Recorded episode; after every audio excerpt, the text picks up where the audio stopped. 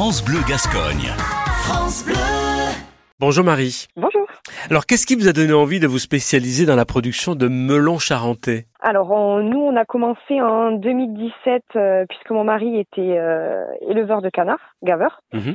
Euh, donc euh, c'est tombé en pleine grippe aviaire et euh, voilà on a voulu un petit peu changer puisque le canard c'était plus trop d'actualité. Euh, on avait un ami qui était producteur de melons dans le coin euh, qui lui a arrêté et c'est un petit peu lui qui nous a lancé là-dedans. Donc on a commencé donc voilà avec euh, du melon et après on s'est un petit peu spécialisé dans tous les légumes de, de saison.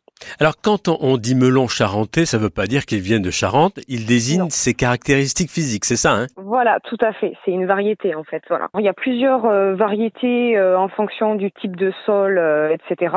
Mhm. Et de ce que nous on veut aussi. Euh, voilà, donc il y a différentes variétés euh, par rapport à l'esthétique, au goût, à la teneur, voilà, au champ, plein de choses comme ça. Alors nous on plante à peu près 7000 plants de melon. Voilà, ça représente un hectare en superficie et voilà. Donc c'est que de la vente directe. On fait de la vente tous les jours à la maison Mhm. tous les soirs de 17h à 19h.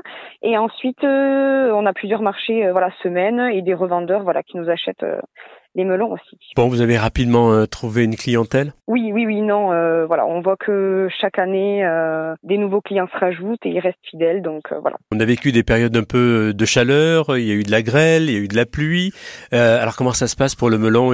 C'est compliqué pour lui ou pas? Alors, euh, pour l'instant, c'est pas trop mal, mais c'est vrai qu'un melon a quand même besoin de, de chaleur, on va dire, euh, franche. Euh, L'humidité, euh, c'est quand même porteur de maladies, donc on espère maintenant aller euh, aller vers des chaleurs euh, franches, on va dire.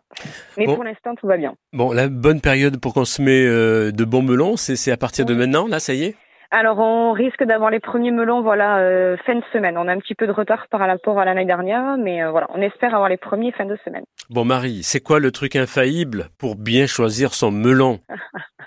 Alors, euh, le cernage autour de la queue, ça c'est primordial. Ouais. Quand ça commence à craqueler autour de la queue, c'est que le melon est à maturité et que du coup il est au top niveau sucre. D'accord Euh, voilà. Le poids, ça ne veut pas forcément dire grand-chose puisqu'il existe différents calibres dans le melon. Mhm.